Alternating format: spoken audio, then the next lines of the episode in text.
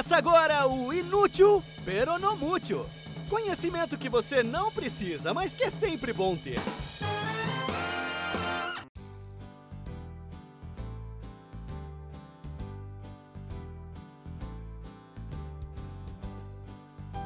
Olá, tranquilos ouvintes! Bem-vindos a mais um episódio de Inútil Peronomútil, o podcast que ninguém se importa, mas que, vejam vocês, outro dia eu recebi uma mensagem nas redes sociais.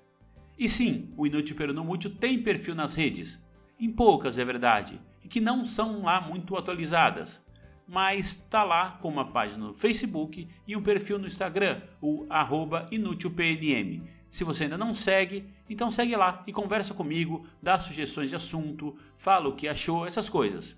Então, outro dia eu recebi uma mensagem falando, e aqui eu abro aspas. Hahaha, você é muito engraçado, não vamos usar para nada essas informações. Hahaha. Sim, essa pessoa captou direitinho a essência do podcast. Via de regra, as informações que são trazidas aqui toda quarta-feira é algo aleatório, mas de qualidade, que talvez nunca sirva para nada na vida de alguém, mas que pode, quem sabe, ser compartilhada numa mesa de bar. Então, por isso, é melhor ouvir e saber do que não ter esse tipo de sabedoria. Vai que você precise, né? Vou dar um exemplo prático. Você está numa roda de amigos ou de conhecidos e começam a falar de filosofia, mais especificamente de Baruch Spinoza. E você, claro, não faz ideia do que, que o Spinoza falou e sobre o porquê dele ser tão relevante na história da filosofia. Mas você quer contribuir para a conversa, quer participar de algum jeito.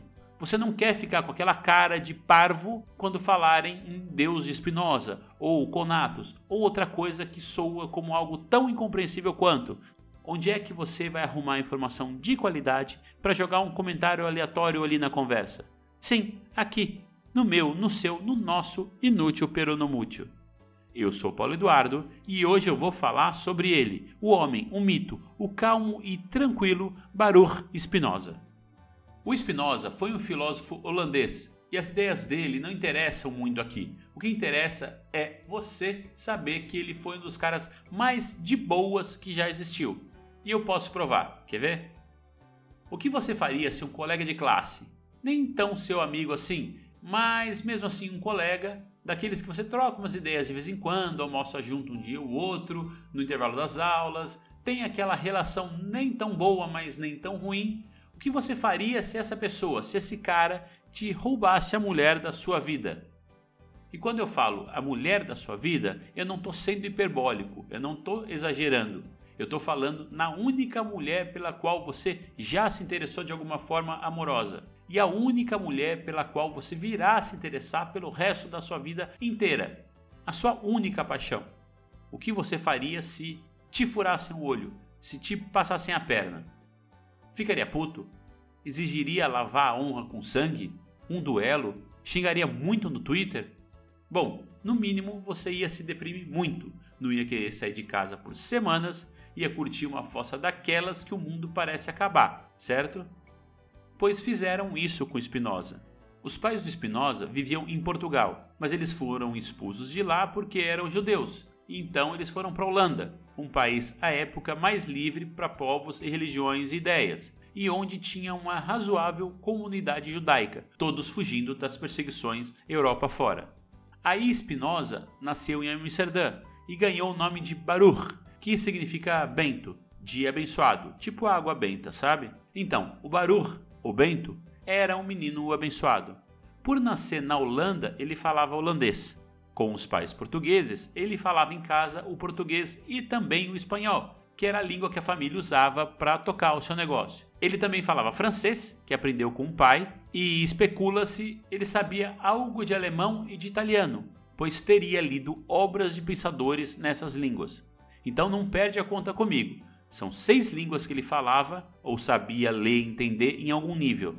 E, se não bastasse isso, a família era judaica e ele frequentava os cultos, então ele aprendeu também a falar o hebraico. Então são sete línguas no total. Mas não satisfeito com isso, ele resolveu que queria aprender uma língua morta, porque sim, né? Quem nunca? E foi lá fazer aulas de latim com um cara chamado Franciscus van den Enden.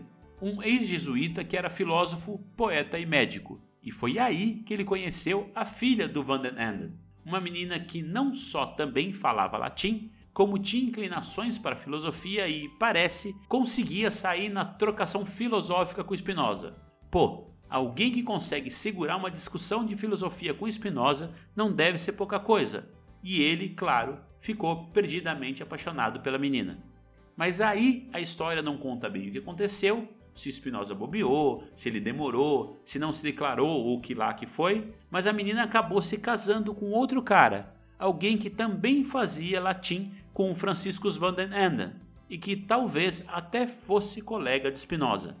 E ao perder o seu único amor da vida para um colega de aula de latim, o que Spinoza fez? Nada. Isso mesmo, nada. Ele ficou meio, ok, essas coisas acontecem, ela preferiu ele a mim, que se há de fazer, né? Bora tocar a vida. E assim foi, sem ressentimentos, ou ceninhas de ciúme, ou desafios para duelos ao pôr do sol, nem nada. Mas se aceitar de boas o fato de perder o único amor da sua vida para alguém que era seu colega de classe na aula de latim não é ser de boas o suficiente para você, tem mais.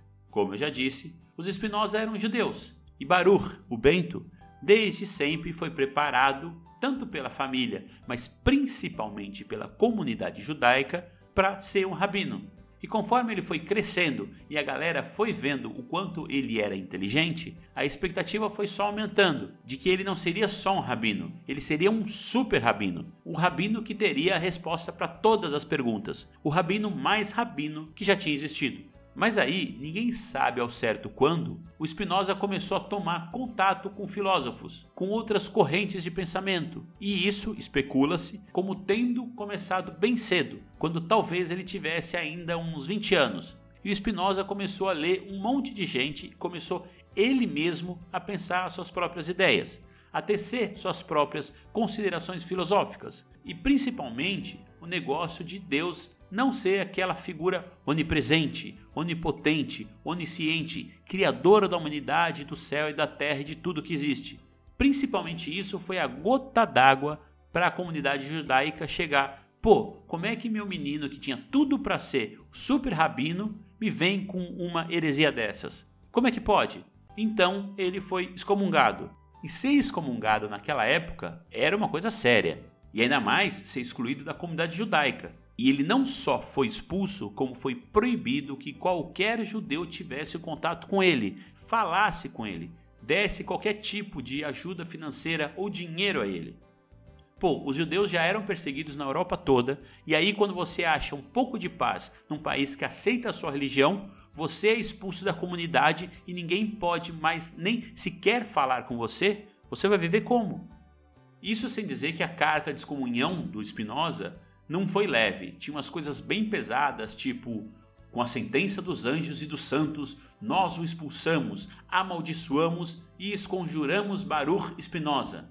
Maldito seja de dia, maldito seja de noite, e que Adonai, que ou seja o Senhor, apague o seu nome sobre os céus e o afaste para a sua desgraça com todas as maldições do firmamento. Ou ainda um negócio tipo: ninguém pode falar a Baruch pela boca, nem por escrito, nem conceder nenhum favor, nem estar debaixo do mesmo teto e ficar a uma distância de dois metros, nem ler nada escrito por ele. E isso aconteceu quando Spinoza tinha apenas 23 anos. E a reação do Spinoza qual foi? Ok, excomungaram, grandes coisas, tudo bem. Eu não vou parar de pensar, nem parar de dizer o que eu penso por causa disso. E ele continua de boas, mesmo sendo evitado por todos na comunidade, mesmo sem poder sequer falar com alguém.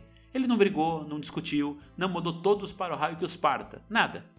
E a vida dele não foi fácil. Ao contrário, ele morreu paupérrimo. E o enterro, por exemplo, teve que ser pago pelo amigo e também filósofo o Descartes. Para se ter uma ideia do nível de isolacionismo que ele sofreu, pouco depois da sua morte, um jovem holandês chamado Herman Boerhaave pegou um barco que fazia o transporte público pelos canais e ele ouviu no barco alguém comentar com outro. Tem aí um judeu português que morreu faz pouco tempo e diz que no fundo não há Deus, que no fundo todos e tudo são feitos do mesmo material. E o Borrave virou para esse cara e perguntou: Mas você por acaso leu Spinoza? As outras pessoas no barco ouviram e o Borrave, só por esse comentário no barco, ganhou a fama de ter lido Spinoza e por conta dessa fama ele foi proibido de entrar na universidade no curso de teologia que ele queria fazer. No fim das contas, por causa dessa proibição, o cara desistiu da teologia e foi fazer medicina. E o Hermann Boerhaave entrou para a história como o criador das escolas de medicina como existem hoje. A faculdade junto a um hospital universitário e é um centro de pesquisa médico. Ele foi o pai dessa ideia, o primeiro que implementou isso. Mas voltando, quer dizer que o Spinoza nunca ficou bravo? Ele nunca ficou puto na vida? Você se pergunta. O cara era tão zen, tão superior assim? Não, ele não era tão zen e tinha sim a capacidade de ficar puto, de querer quebrar tudo, de mandar tudo às favas, de querer botar fogo no parquinho. E isso aconteceu uma vez. Sim, só uma vez, que pelo menos é o que se tem documentado. Quando ele tinha 39 anos, ou seja, pouco antes de morrer, já que ele morreu com 44. Foi quando ele viu a notícia de que os governantes da Holanda, os irmãos Witt, tinham sido atacados por uma turba, tinham sido espancados, mortos e comidos. Sim, teve canibalismo. E quando Spinoza viu essa notícia, viu que um troço bárbaro desses tinha acontecido no país mais tolerante da Europa na época, ele ficou putaço. Ele fez um cartaz escrito Ultimi Barbarorum, que quer dizer os maiores dos bárbaros, e queria sair pela cidade carregando esse cartaz, como protesto pelo crime hediondo. Mas ele foi impedido pelo dono da casa onde ele estava morando de favor, que era um amigo dele, porque o cara ficou com medo de que se o Espinosa saísse com esse cartaz chamando todo mundo de bárbaro, ele pudesse de novo enfurecer a turba e ele também, Espinosa, acabasse sendo atacado, espancado e morto. Então o amigo trancou Espinosa no quarto por alguns dias até que ele se acalmasse e desistisse da ideia de sair com cartaz protestando. E foi isso. A única vez que Bento, o de boas, ficou puto não foi quando roubaram sua única paixão, nem quando o expulsaram da comunidade em que ele vivia e proibiram todo mundo de sequer dirigir-lhe a palavra. Foi quando uma galera resolveu cometer o crime hediondo de matar os governantes da Holanda e dar uma de canibal. E é isso com essa menção final a crime e canibalismo que eu termino o episódio de hoje. E você agora tem algum conhecimento sobre o famosíssimo filósofo holandês Baruch Spinoza. Eu volto na próxima quarta-feira com mais coisa inédita que você nunca quis saber. Fiquem bem e até a semana que vem. Você acabou de ouvir Inútil Peronomútil. Informação aleatória de qualidade para enriquecer suas conversas na mesa do bar.